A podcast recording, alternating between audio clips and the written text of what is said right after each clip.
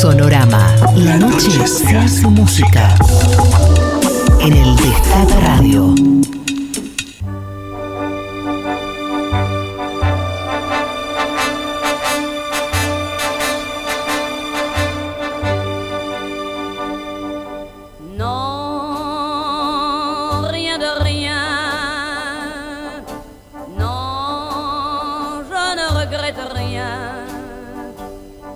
Ni le bien qu'on m'a fait, ni le mal. Tout ça bien égal. Bueno, inconfundible la voz que estamos escuchando es la de Edith Piaf, naturalmente, y una de sus canciones más famosas es muy difícil para mí pronunciar el, francés, así que recién ella repitió varias veces el nombre de este tema. Voy a decir los otros que son mucho más fáciles de pronunciar. Eh, para no pasar papelones, el francés es un idioma muy lindo, o para lastimarlo. Bueno, Edith Piaf nació un 19 de diciembre de 1915, es decir, pasaron 105 años de ese momento crucial para la música popular francesa. Le vamos a hacer un pequeño homenaje aquí en Sonorama, eh, hecho con mucho corazón, ¿no? Pequeño por, por extensión, pero realmente con pasión, porque nos gusta mucho eh, Edith Piaf, a mí y a Maitena también. Hizo una cantidad de canciones tan lindas. Recién estábamos escuchando una de las más famosas. Vamos a escuchar ahora una de, George Mustaki, eh, ya pegadita, que se llama Milord. La escuchamos un poco y después les cuento un poco de esta gran cantante.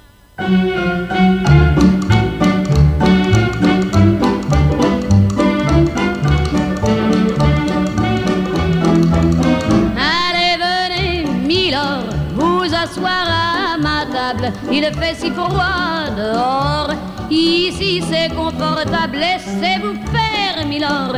Et prenez bien vos aises, vos peines sur mon cœur. Et vos pieds sur une chaise, je vous connais, Milord. Vous ne m'avez jamais vu, je ne suis qu'une fille du port, une ombre de la rue.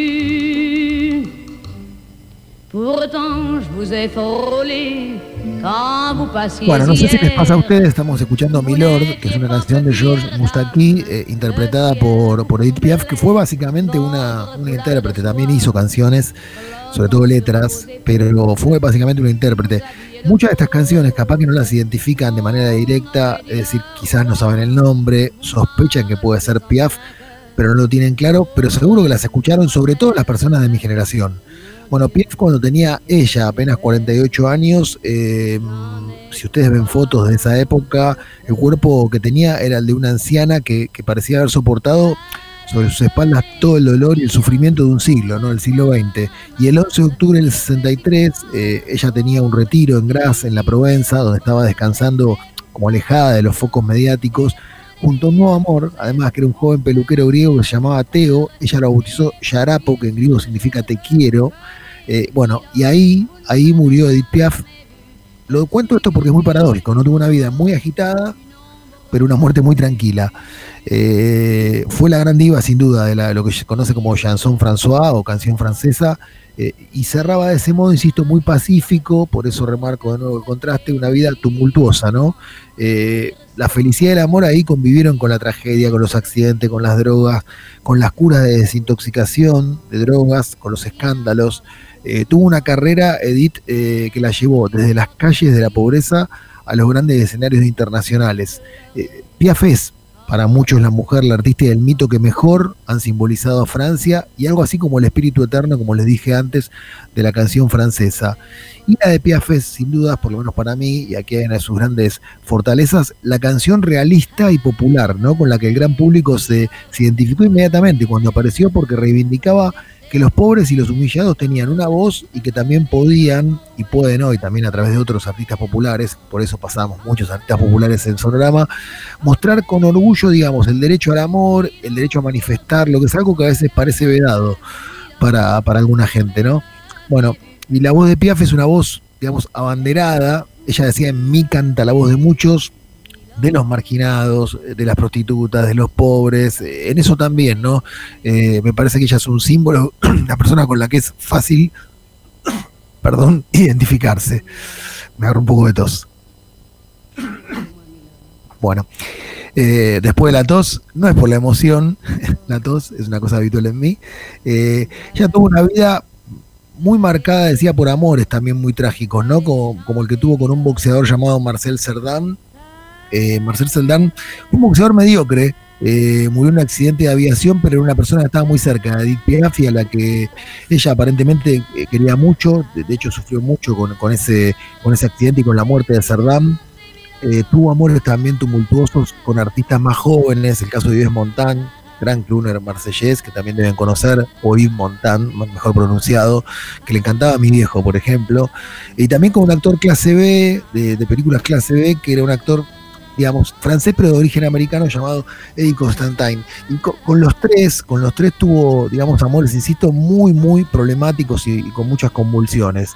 Eh, bueno, también interpretó algunas de las canciones que componen el canon musical del siglo XX, no solo de la canción francesa, tuvo socios para eso muy talentosos, como dije antes, como compositores que hacían canciones muy buenas que le quedaban muy bien a ella, ¿no?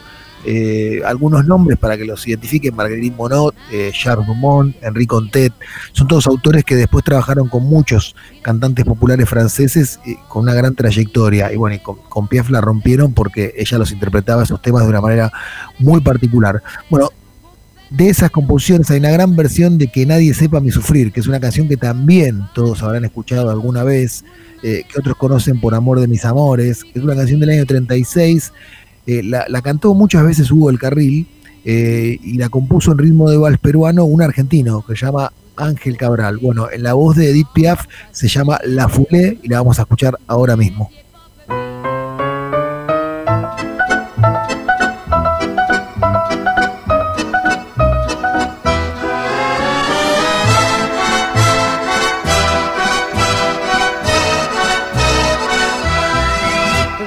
la ville en délire, suffoquant sous le soleil et sous la joie.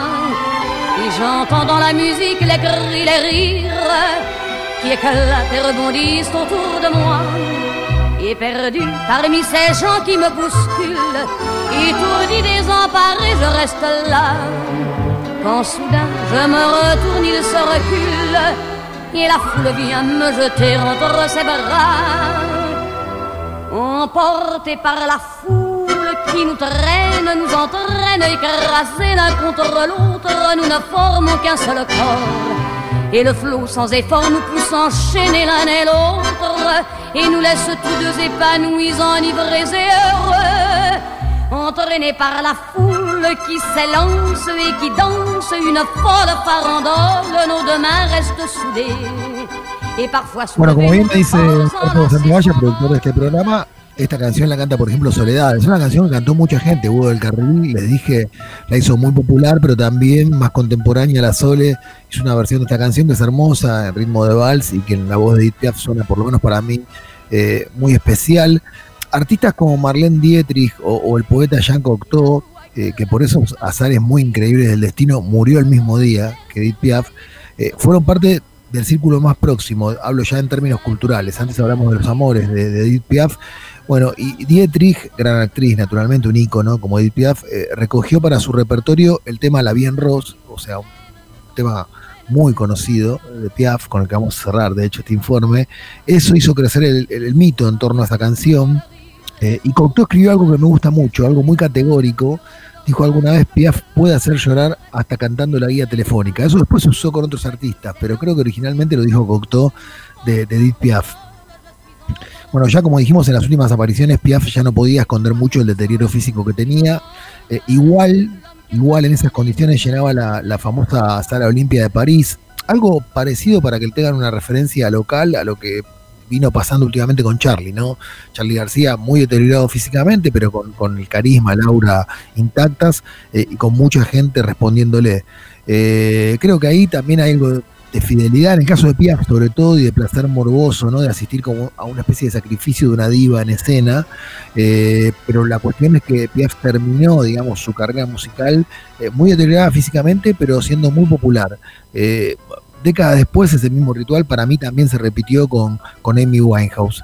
Y bueno, Piaf como Amy, como Billie Holiday, como Judy Garland, forman parte, de alguna manera, de, ese club de intérpretes que son a la vez únicas, pero también muy imperfectas, y a mí me gusta esto, y consiguieron hacer del dolor existencial una forma de arte, ¿no? Poniendo el cuerpo, que como se suele decir en la actuación, en los deportes y en la política, eh, es fundamental. Eh, por último, les quería, antes de escuchar La Bien Rosa por, o La Vida en Rosa por, por Edith Piaf, que es una cosa que les recomiendo porque es una canción hermosa y la interpretación es única. Les quería contar que hay una película de 2007 que dura más o menos dos horas y media, pero es muy entretenida, que se llama La vida en rosa, dirigida por Olivier Dahan, en el, cual, digamos, el rol en este film eh, de, Edith Piaf lo asume una gran actriz francesa que se llama Marion Cotillard. Eh, la verdad que la película está bárbara y la actuación de Marion Cotillard es increíble. Y también recordemos que, bueno, hay alguien argentino, argentina ella, que hizo Edith Piaf, que es Elena Roger. Eh, bueno, hizo una obra llamada Piaf, de un autor llamado Pam Hems, la hizo de 2008 a 2010. Eh, bueno, primero la protagonizó en tres oportunidades. En primer lugar, estuvo en Londres bajo las órdenes de, Jamie Lloyd. Eh, ahí tuvo críticas realmente muy buenas. conquistó, digamos, un premio muy prestigioso, el Lawrence Oliver, nada menos, como mejor actriz de teatro musical. Lawrence Oliver fue una leyenda de la actuación inglesa y un premio con su nombre. Después tuvo bueno, después de esa exitosa temporada en Londres, tuvo de la mano de Adrián Suárez y Fernando Blanco eh, un espectáculo en la Argentina con el mismo director, Jamie Lloyd. Eh, fue el suceso teatral del año en Buenos Aires con localidades agotadas durante toda la temporada. Y por último, de Buenos Aires, la obra saltó en el año 2010 a Madrid y también les fue muy bien, eh, protagonizada por Elena Roger. Bueno, todo esto tiene que ver con, el homenaje a Edith Piaf, gran cantante francesa. Cuando escuchen chanson van a escuchar seguramente hablar de Edith Piaf porque casi son sinónimos. Y ahora les decía, alguna vez Edith Piaf también escribió canciones y escribió ella la letra de La Bien Rose. Y la música la hizo un pianista de origen italiano, pero nacido en Barcelona, llamado Luis Guglielmi. Los franceses seguramente le dirían Guglielmi. Vamos a escuchar para cerrar este informe dedicado a Edith Piaf, La Bien Rose. Que lo disfruten.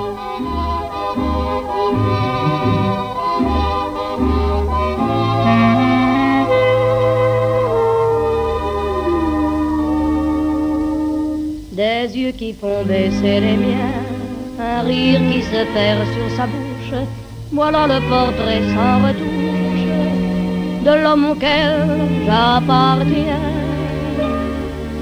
Quand il me prend dans ses bras, qu'il me parle tout bas, je vois la vie en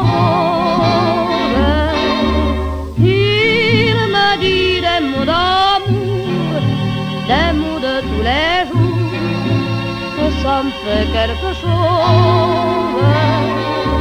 Il est entré dans mon cœur une part de bonheur dont je connais la cause.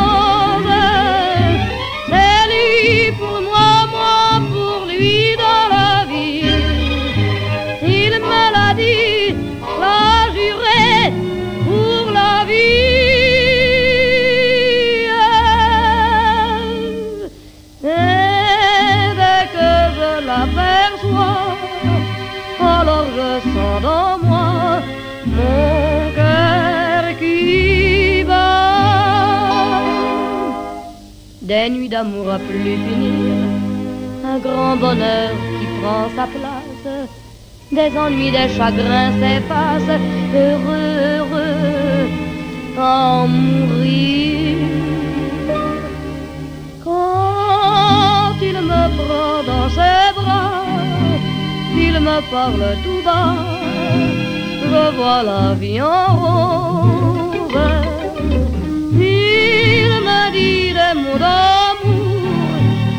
Mots de tous les jours, et ça me fait quelque chose. Il est entré dans mon cœur une part de bonheur dont je connais la cause.